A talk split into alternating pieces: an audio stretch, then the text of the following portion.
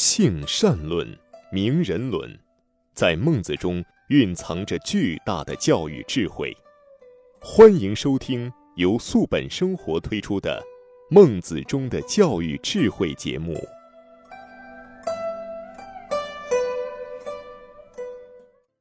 听众朋友，大家好，欢迎您来到中华文化大讲堂之《孟子中的教育智慧》节目，我是主持人雅青。在这次节目时间里呢，让我们有请王自超老师带领我们一起学习孟子。王老师你好，欢迎您。雅琴老师好，听众朋友好。王老师，上期的节目我们讲到了孟子《梁惠王章句上》的第一条，也就是著名的义利之辩。那今天呢，我们接着往下学习，好吗？好的。孟子见梁惠王，王立于沼上，故鸿雁迷路，曰。贤者亦乐此乎？孟子对曰：“贤者而后乐此，不贤者虽有此，不乐也。”诗云：“经使灵台，经之迎之；庶民攻之，不日成之。经使勿及，庶民子来。王在陵右，忧鹿忧福。”幽鹿灼灼，百鸟赫赫。王在灵沼，乌任鱼跃。文王以民利为台为沼，而民欢乐之，谓其台曰灵台，谓其沼曰灵沼。乐其有麋鹿于鳖。古之人与民谐乐，故能乐也。汤氏曰：“十日何丧？于己汝皆亡。民欲与之皆亡，虽有台池鸟兽，岂能独乐哉？”哦，这段话感觉孟子和梁惠王谈的仍然不太投机啊，王老师。是，呃，孟子和梁惠王有过多次的对话，就是前边呢谈到了要构建。为国命运共同体要用道义去引领整个魏国的呃物质财富，就是当内部统一了，它就是一支强大的力量。但是呢，梁惠王总感觉到这个有点远，因为法家和儒家不一样，法家呢，它是以管理作为呃首要任务。就是对。管不服的话，我就惩罚。法家呢来的特别快，而儒家要把这道德理性提升出来，要构建命运共同体，它是一个呃慢活儿，它需要教育，所以教育呢，呃就收效不如管理收效那么快，所以这个梁惠王不想听。儒家的这一套，他就是想马上你让我，呃，成为一个非常强大的国家。你像人家商鞅就是去了以后，秦国非常弱的一个国，让商鞅去的一变法，秦国就强大起来。确实很快，立竿见影。嗯，对，所以这是儒家和法家它不一样的地方，而魏国呢是个盛行法家的地方。对儒家是不是认为不你不教育他，你就直接对他施以这么严酷的刑罚？这有点就是太狠了点儿。所以所谓的就是不教而杀谓之虐。对，呃，这个呃严酷的管理呢，他心不服，你没有征服了他的心，然后是你有强大的呃就是这种管理力量的时候，那我就只能是我怕你嘛，对吧？但是，当你的这个管理力量不在视线范围内，我还是要犯错误的。我犯了错误，你也不能把我怎么样。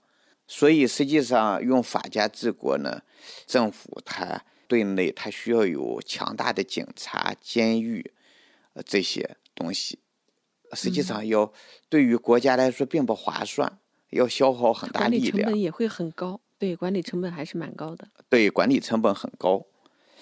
嗯，呃，孟子和梁惠王有过多次的会面，他探讨了不少问题。就这一次哈，在当孟子来到梁惠王这儿的时候，梁惠王正在池塘边欣赏这个鸿雁，嗯，啊，就是看这个雁的起落。他在水边上，呃，他还养了很多鹿，麋鹿，他在蹦蹦跳跳当中，就是十分的悠闲自在。就是在外人看来，哈，儒家人物通常都很古板，动不动就 是讲仁义道德，不食人间烟火，所以然后板个面孔，对不太亲切的样子。是。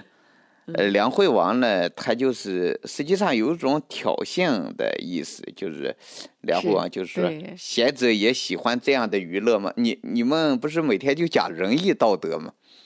你们也教育人啊？对，你你们也喜欢享乐吗？因为这呃很多时候这个教育哈，一定要和个人的欲望进行一个对抗。你说我就想打个游戏。你就不让我打，你就偏要让我学习，这中间呢，他就会有一些对抗。梁惠王那会儿呢，他也没有电子游戏，他有他的娱乐的范围。人一进入到娱乐状态的时候呢，什么治国理政，什么乱七八糟的事儿，全部忘到脑后了。所以，梁惠王问孟子说：“是贤者也喜欢这样的娱乐吗？”就是他有一种故意找茬的。这样一个意味，嗯，呃，孟子呢，他是文化大师，他直截了当，他说真正的贤者才有资格这样娱乐，哦，这个不贤对不贤的人，那个没有什么道德的人，就有了这种条件，他也呃享受不了。你别以为你在这儿装模作样的，你看鸟了，看鹿了，实际上我知道你心里边忧心忡忡的。内忧外患，对不对？你，装什么装？对。而且这儿孟子他也偷换概念。嗯。呃，本身人家梁惠王说的是快乐的事，孟子就扯到愉悦上边去了。一个呢是肉体的享受，一个是精神的享受。嗯。呃，我们在呃就是《论语》的教育智慧当中。呃，花了非常大的精力，说到了愉悦和快乐的不同。快乐就是生物属性，生命得到满足之后所产生的一种短暂的可分享的快感，我们所以叫快乐。而愉悦呢，是道德理性生命得到满足。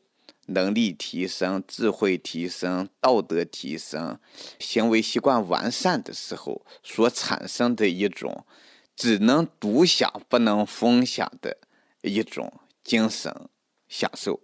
而且孟子他是一个大师，呃，张嘴就讲诗了，背了这个《诗经·大雅·灵台》当中的这么一首诗，来就是论证自己的观点。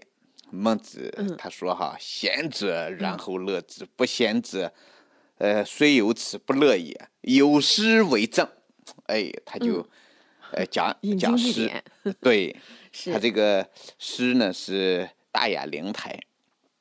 嗯，呃，这首诗的翻译过来，他是这样说：“他说，当君王就是当文王，当年他决定建筑灵台的时候，老百姓十分卖力。”没过多久就建成了，就是大家都想建。在营建的过程当中，这文王一再劝老百姓说：“别要太着急。”但是呢，老百姓反而扶老携幼，就老人也来，小孩也来，都来了。呃，要想劳动。后来文王他就建好这个灵佑，佑呢就是一个公园。当他来游览的时候。母鹿静静地卧在那儿，身体肥美光滑，各种鸟羽毛呃光亮，似乎欢迎文王的到来。文王呢还建了，就是他除了这个园子，他还建了个沼，就是池子，呃灵沼，就是那个啊对里边呢养了各种各样子的鱼。文王来的时候，这个鱼都跳起来，呃，所以叫乌任鱼跃。为什么大家都愿意给文王盖这个池子、盖这个沼呢？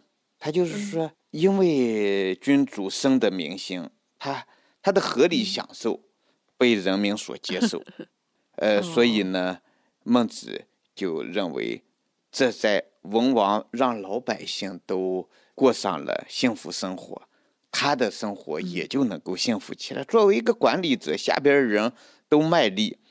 对吧？呃，这管理者他就轻松多了。是啊。所以呃，孟子就说，他说周文王是因为他是真正的贤者，所以他尽管为了享受而呃一时名利，但是老百姓兴高采烈的接受了，还给这样的娱乐场所起了很好听的名字，祝愿文王能够得到最好的娱乐，就是为其台曰灵台，为其早曰灵早。呃，就是特别高兴，他能够玩这些，呃，麋鹿鱼鳖。这说明什么？就是作为一个管理者，他的管理任务已经完成了。呃，他已经真正让百姓心服口服，就是日子大家过得都挺好，大家都感激我们能够碰上这么好的，呃，君主。所以你像文王这种，呃，他享受。他是国家治理很好了，三分天下有其二，老百姓都愿意来他的治下生活，而就是梁惠王在这儿，他也好像在一个园子里头看鸟、看鹿、看呃这个呃麋鹿鱼鳖，他心里边忧心忡忡，他哪能看得下去呢？只不过是拿这个肉体的快乐麻醉自己而已。所以呢，文王这个叫愉悦，它是一种真正的精神享受；而梁惠王呢，他只是一个快乐，刺激一下，麻醉一下自己，类似于喝酒，喝醉了就什么也不想了，是这个意思。啊，我们孩子们有的时候也是如此，就是我们教育孩子们，一定要让他真正进入到精神的愉悦当中，进入到这种愉悦当中呢。自然而然，学习就是他的一个需求，因为他的精神境界需要不断提升，呃，所以他需要不断的学习。嗯嗯，周文王他做到了和老百姓一块儿高兴，一块儿快乐，所以他自己也能得到真正的快乐。对，实际上在家里边，我们父母亲教孩子的时候，或者养孩子的时候，有一些父母亲把孩子当个宠物养。不断的满足他的物质生活需求，而不让他的道德理性生命开始成长。有的时候孩子在这种状态下并不快乐。你像我们小的时候哈，七零后，我是一个，呃，物质生活非常的贫乏，有时候还饿肚子，吃白面就算是过年了。说老实话，那会儿只有过年和家里边来客人才能吃得上白面。但是我们感觉到小的时候，他有一种童年，确实是有一个快乐的童年，呃，因为我们能力在不断提升，道德在不断提升，智慧在不断提升，因为每天要干活，干活就有能力提升。现在的孩子们，他的物质生活得到了极大的满足，但是的精神空虚，就是道德理性生命没有开展，呃，没有真正成长。仅仅活在那个快乐当中，呃，精神很空虚，所以现在的孩子苦不堪言。一旦不让他去，呃，就是堕落的时候，浪费时间的时候，消磨时间的时候，他就痛苦的不行。不知道干些啥，嗯，不知道干啥。每天你看吃睡，咱就用上十二小时，还有十二小时，你说该干什么？没活干，就会空虚，就需要把这呃，就是不为无聊之事，和以前有涯之生，所以没办法，就得把这十二个小时让他赶紧过去，让他摁了快进键，呃，用什么办法摁这个快进键？打游戏、聊天打麻将，或者呢，做一些毫无意义的事儿。总之，总要把这十二小时度过。他不知道。那个十二小时，一天是二十四个小时，有十二小时是交给生物属性生命的，有十二小时是交给道德理性生命的。生物属性的生命要成长，靠吃饭，靠娱乐，靠享受；道德理性的生命成长靠学习。实际上，学习也是一种享受。嗯，我现在和雅青老师录节目，我就感觉很享受，因为 它是一种学习，所以。呃，这个好像说是，呃，他和就是吃一口红烧肉，它不是一个概念，所以这里边孟子提到的梁惠王的呃乐和周文王的乐，它是层次不同，境界不同，呃质和量的不同。是。后来呢，孟子直接把梁惠王和那个暴君夏桀相比拟。呃，所以这个孟子也是，呃，就是经常骂人的时候，拐弯就把人骂了。他说带脏字的。对，你看 《尚书汤氏》当中，他曾经记载，在夏朝的末年，人民十分痛恨桀王，呃的这个暴虐统治，以至于把夏桀呢比，呃夏桀他自己说我是太阳，你们能把我怎么样？老百姓就发出这个怨恨，说这太阳为什么不赶紧消亡？我们宁愿和这个太阳同归于尽，对吧？嗯，当一个对，就是十日和丧，对，及入桀桀王。嗯，对，一个国家的老百姓都要和君王同归于尽，你就他就再有好的娱乐场所，他能够在那儿独自消遣吗？他他能够快乐吗？所以这里边就。提到了一个呃快乐和愉悦的不同，呃，我们就是养孩子，我们一再说和养宠物不一样，养孩子要养他的生物属性的身体，用什么来衡量这生物属性生命身体的成长呢？哎，就是看他的身高和体重，啊，原来一米三，现在变成一米五了。哎，这是长了，我们很高兴。我们做父母亲的看到孩子长了，我们就很高兴。说原来三十斤，现在变成五十斤了，哎呦，我们也很高兴。这个养猫养狗不都这么养吗？对吧？总得看他成长。但是呢，不能够仅仅停留于此，还得让孩子道德理性生命成长。这道德理性生命成长有有指标没有？衡量指标也有。哎，孩子能力成长了，智慧成长了，道德成长了，行为习惯完善了。那这智慧怎么成长？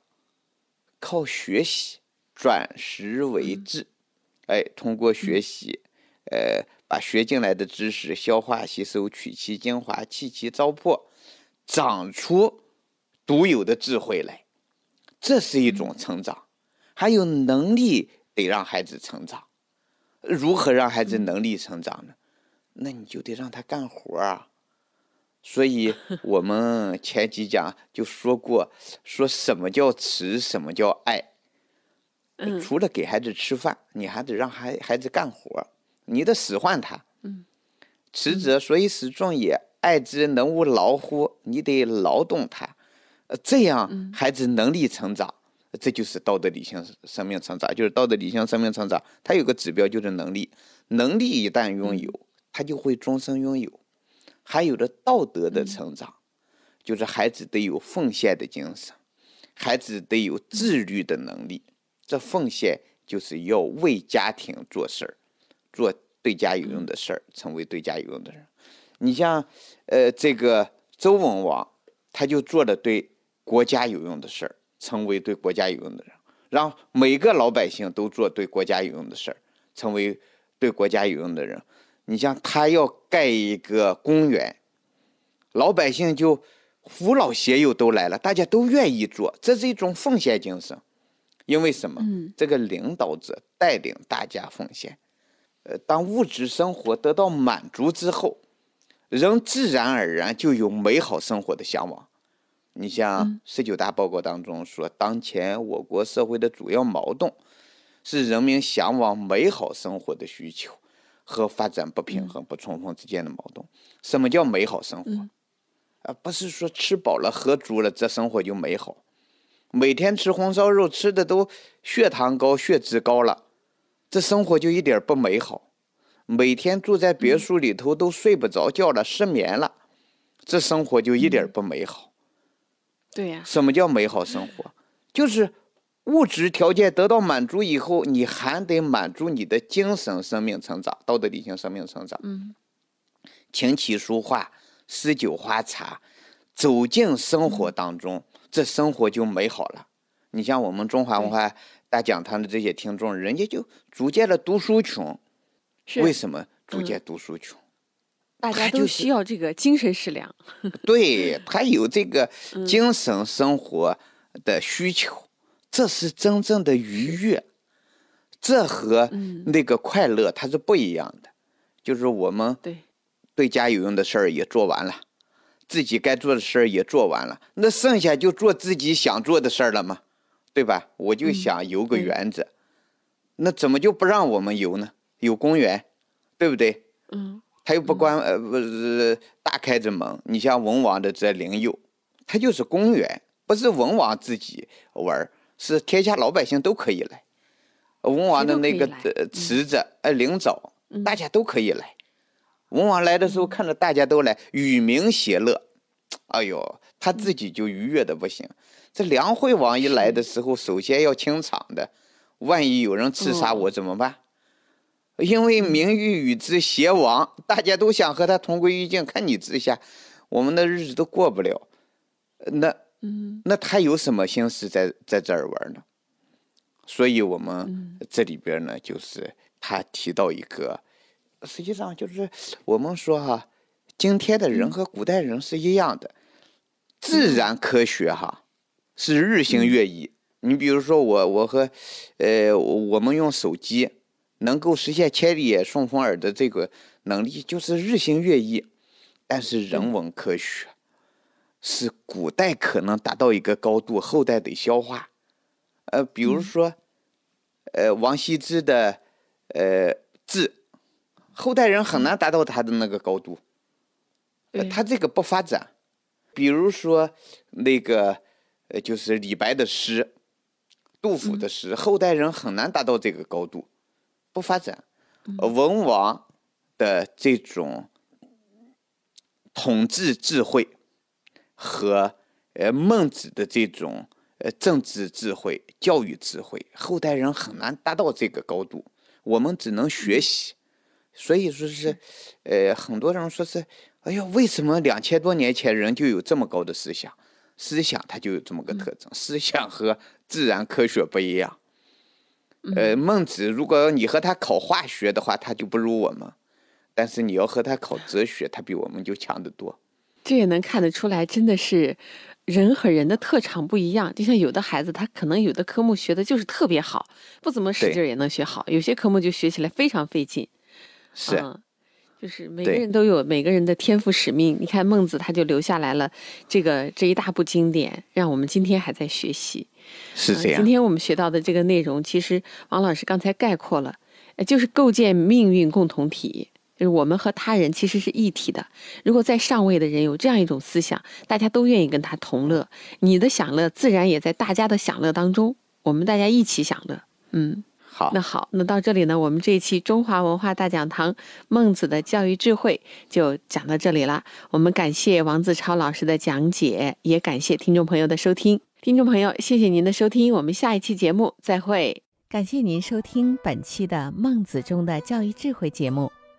如果您喜欢我们的节目，可以在微信上搜索关注公众号“素本健康”，输入“孟子”，添加我们的官方微信。这样呢，就可以加入我们的听友群，和我们共同交流孟子的教育智慧了。再一次感谢您的收听，下一次节目再会。